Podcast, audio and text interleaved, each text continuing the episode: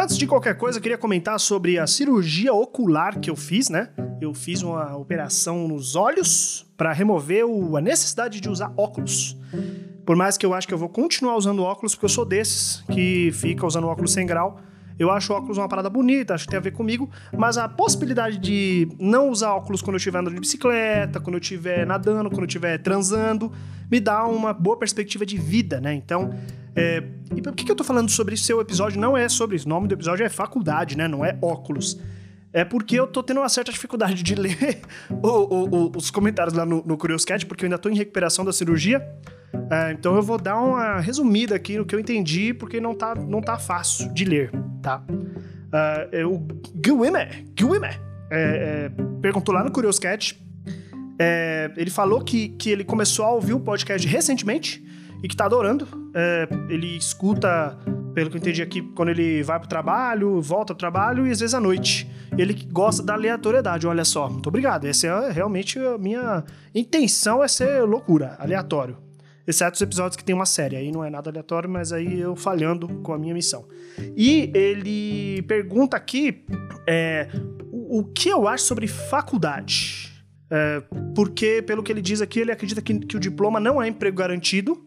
E ele agradece se eu perguntar né, no podcast um comentário que ele diz que tá no episódio 10, quando ele escreveu essa mensagem há 22 dias. Será que ele tá no 100 já? Vamos lá, então. Guime. Eu não sei se eu te conheço, cara. Eu não consigo reconhecer sua foto aqui porque eu não consigo enxergar direito. Então, muito obrigado aí por, por, por, ouvir essa pergunta. Já deu aí um minuto só de pergunta, quase dois. Vamos lá, rapaziada. O que eu acho sobre faculdade, cara? Que pergunta complicada. Por quê? Guime fala que, que faculdade não é emprego garantido. Meu querido, não é mesmo. Aliás, não existe emprego garantido, tá? Enquanto a gente estiver trabalhando é, pro patrão, a gente vai perder o emprego em certo momento. E se a gente for o nosso próprio patrão, o nosso patrão é o governo. Então, é, ainda enquanto tiver gente em cima da gente, né, enquanto o proletário não for o, o, não tiver o controle dos meios de produção, ele vai estar tá suspeito aí, su, suspeito não, ele vai estar tá sujeito a tomar-lhe na cara e ser jogado na rua para se alimentar conforme der aí no seu dia a dia, é, sem poder levantar o próprio dinheiro, né? Então, acho que a solução é revolução armada. É isso, gente. Muito obrigado. Curious Cat. Mentira, né? Nossa, que piadinha horrível. Mas é verdade, é, no fim das contas é isso que eu acredito mesmo. É, eu, eu vou responder o seguinte.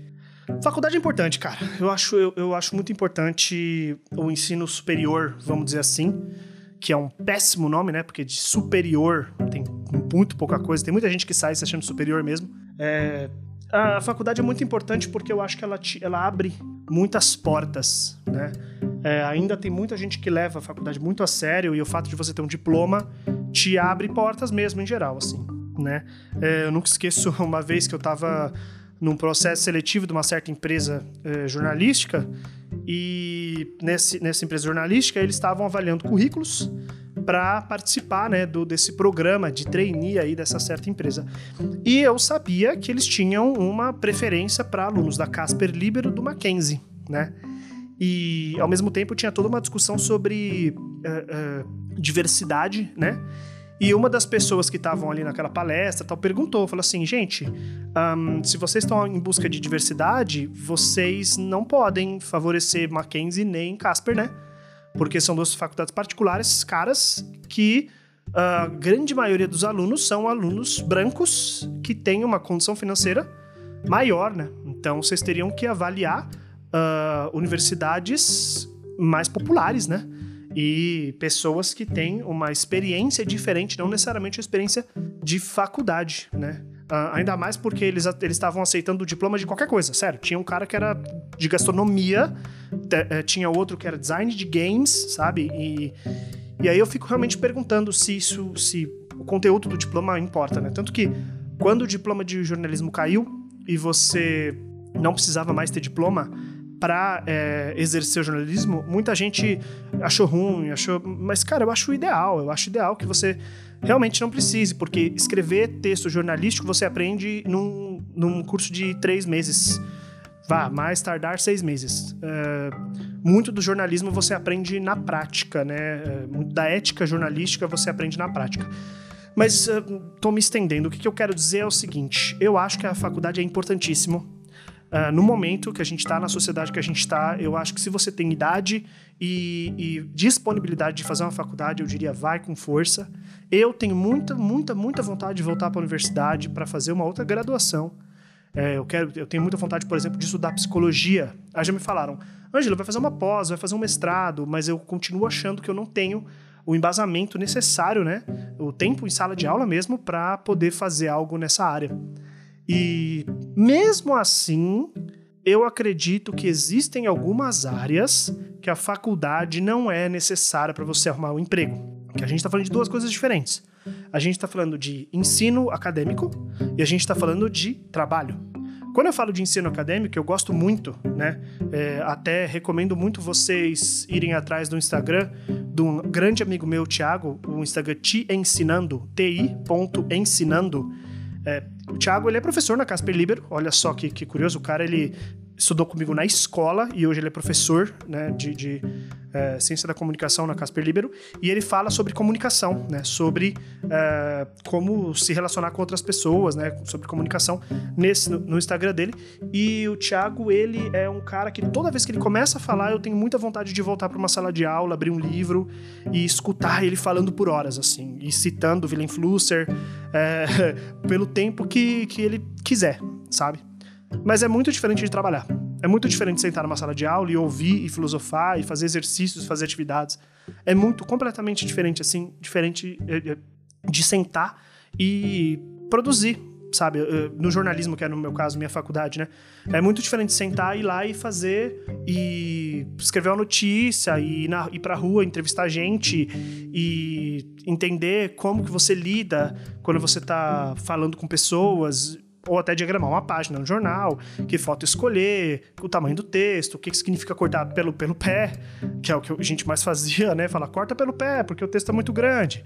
Essas coisas você aprende só na raça, assim, aprende só na prática, né? Eu fiz uh, seis meses de faculdade de design gráfico depois que eu saí de jornalismo, né? E os meus professores todos falavam, Ângelo, você já tem faculdade, por que, que você tá em outra, velho? Vai trabalhar. Eu segui o conselho deles e fui trabalhar como designer, Uh, e logo percebi que a faculdade não tinha nada a ver com o mercado de trabalho. Todas aquelas aulas que eu estava tendo para aprender Gestalt, era muito legal na teoria, mas na prática era diferente. Era assim, o cliente falou, aumenta o logo, aí você ia lá aumentava. Então eu acho que dependendo da área, vale muito a pena você fazer uma faculdade para abrir as portas, mas eu acho que se for, se você estiver falando de emprego, emprego mesmo, existem áreas que a faculdade ela não vai abrir portas para você mais do que você começar a aprender por conta própria. E a área que eu acho que mais cabe nisso é a área de tecnologia. A minha área, tá? A área que hoje eu trabalho como programador.